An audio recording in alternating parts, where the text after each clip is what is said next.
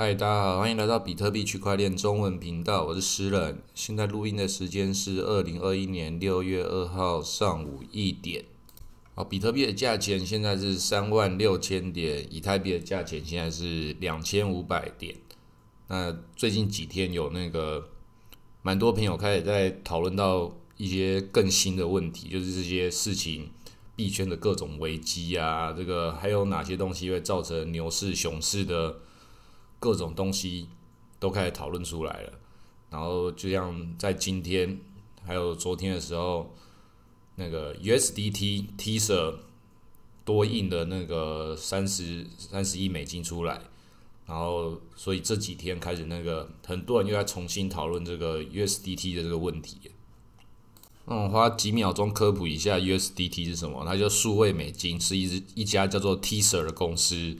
发行的那个数位美元，然后一比一的绑定美元，然后目前大部分走在以太坊上面，然后它有在不同的链上面都都有自己的这个代币，最早是在比特币的侧链欧姆尼链上面有，然后现在有坡场有 TT，然后有以太坊，那还有一些不重要的其他公链上的代币，比如说 a l g r a n 这个没有人听过，不太重要的一个，没有什么重要一个币。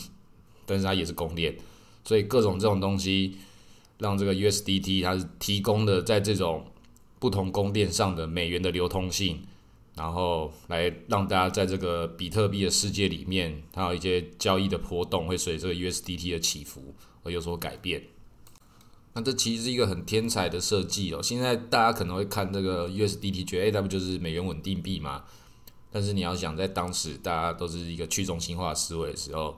想说比特币是未来，那比特币就是要去跟美元去做对抗的那种，那美元在乱印钞票，然后突然多了一个美元加进来这个市场，然后就变成自己是可以去跟这个比特币去做对价的最大的流通性的一个对价标的，就已经绕过了这个全世界各地那个法币出入金的这个结构了。所以这是我之前也很常讲到的，就是。如果你要投资，我要投这种界面性的东西，就是两个价值体系之中去转换的那个界面。那 USDT 就是一个这种东西，不过我们没办法投资它，它那家公司是很神秘的。那为什么？为什么它很神秘？因为它做很多奇奇怪怪的事情。然后也正是因为它就属于这种界面性的东西，是钱赚饱了，简直赚到超超了不起的多。所以它在我们币圈一直都是很大关注度，然后时不时的就会周期性的会有一些末日预言者出来讲说，那个末日将至，USDT 要爆炸了，这种可能随时会爆炸这种这种言论都会出现。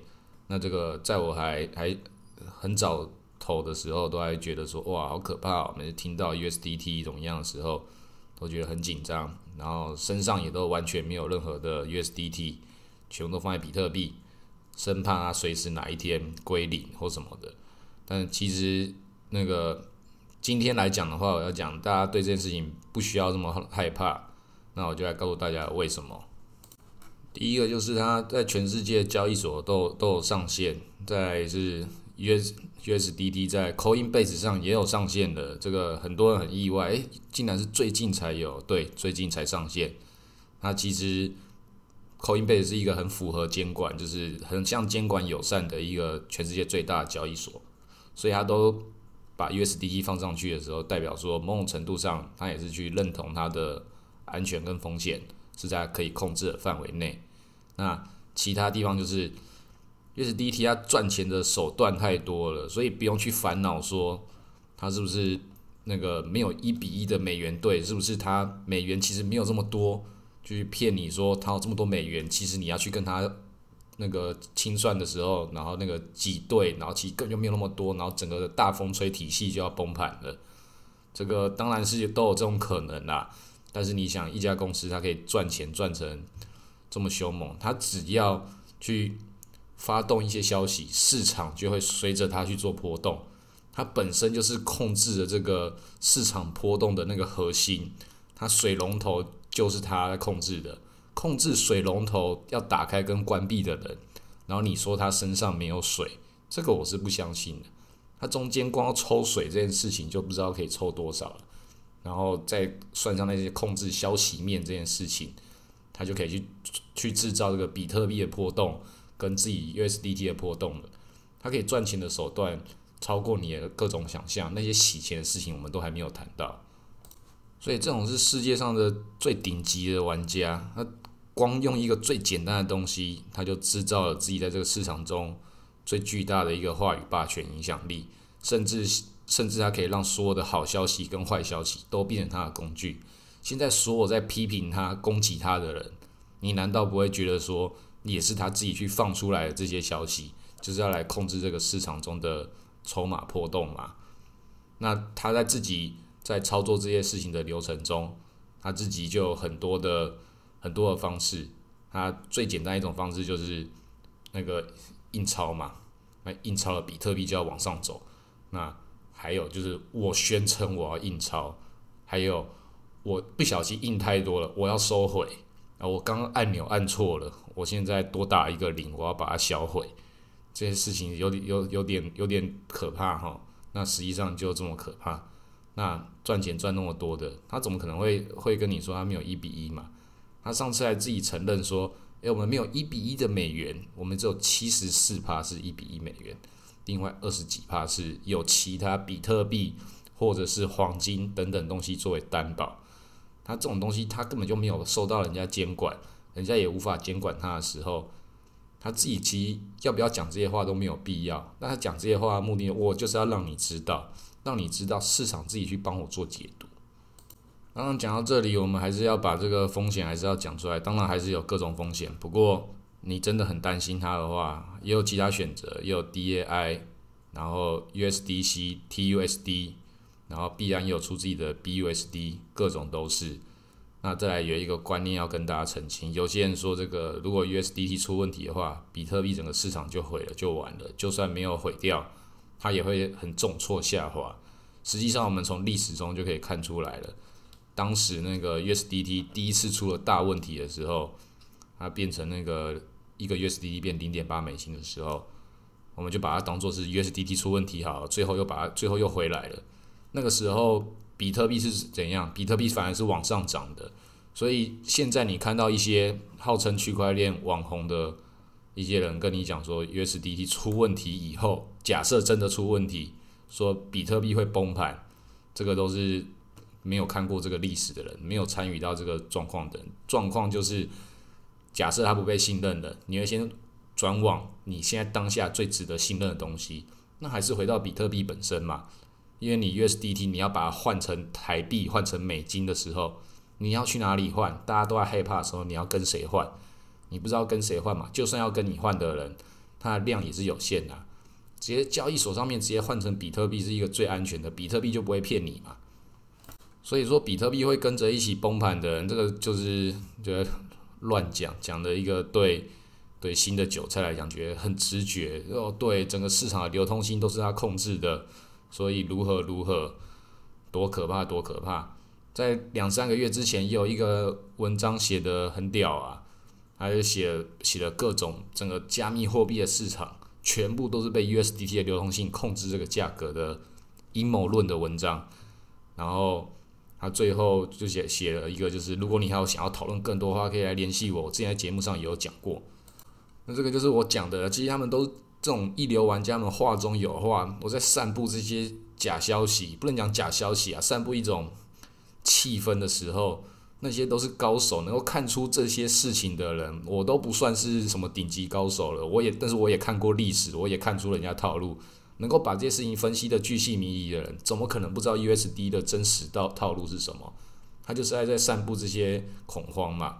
那他讲说后面可以来跟我联系那边，还要透过一个加密的方式去跟他联系。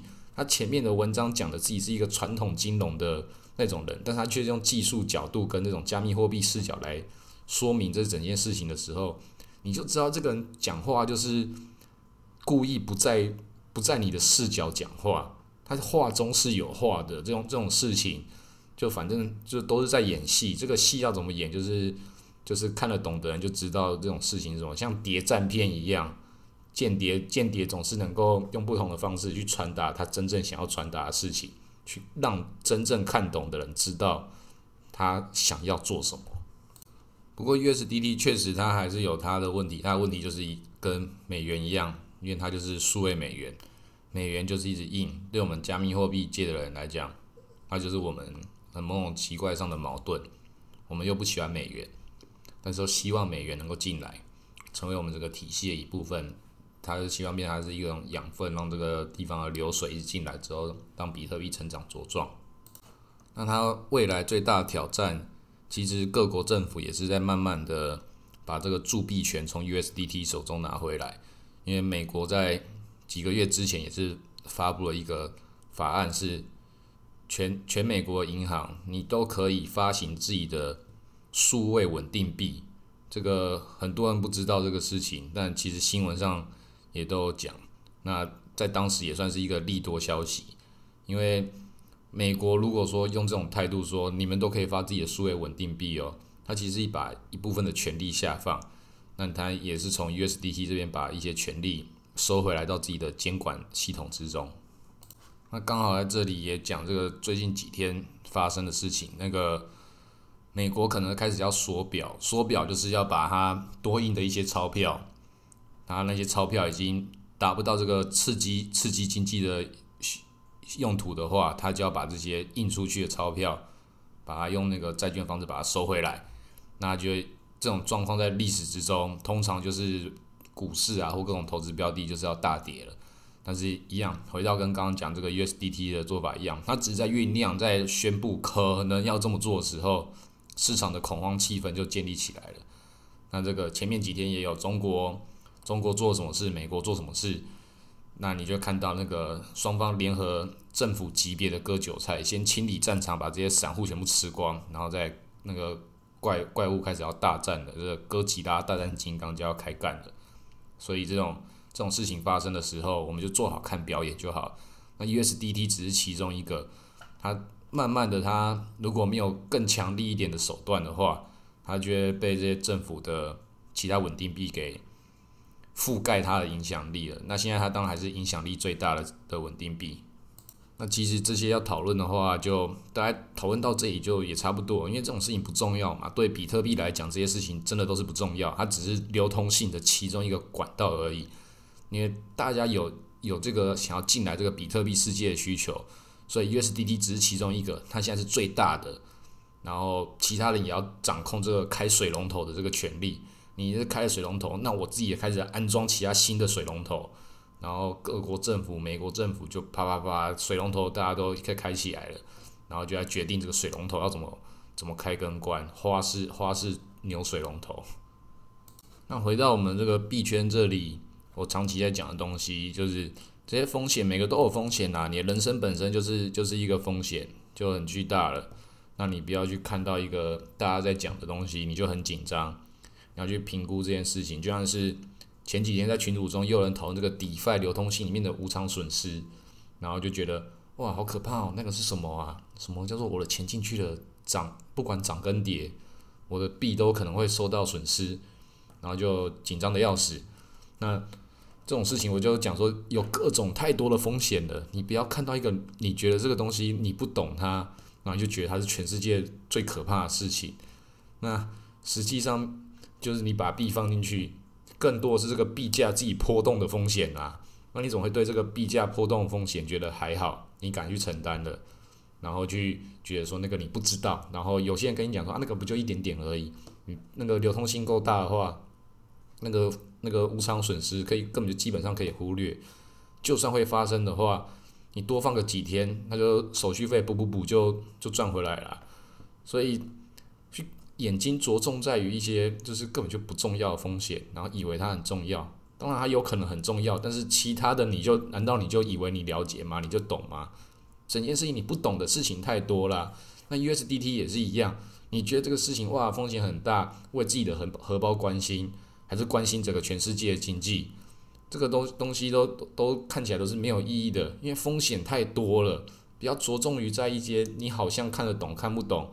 然后人云亦云的事情上面，就很怕 USDT 归零。但是在问这些问题的人，他、何不去买一些乐色币？他、就不怕乐色币归零？USDT 归零之前，乐色币早就不知道归零几次了。所以这种事情我都觉得很好笑啦。那如果真的都那么担心的人，就是我回到我一直讲的，你就抱好你的比特币就好了，就不用烦恼这些庸人在烦恼的事情啦。就抱好比特币最简单的这个送分题，还不赶快好好把握？还在那想那些有的没有的浪费时间。啊今天录到这里谢谢大家。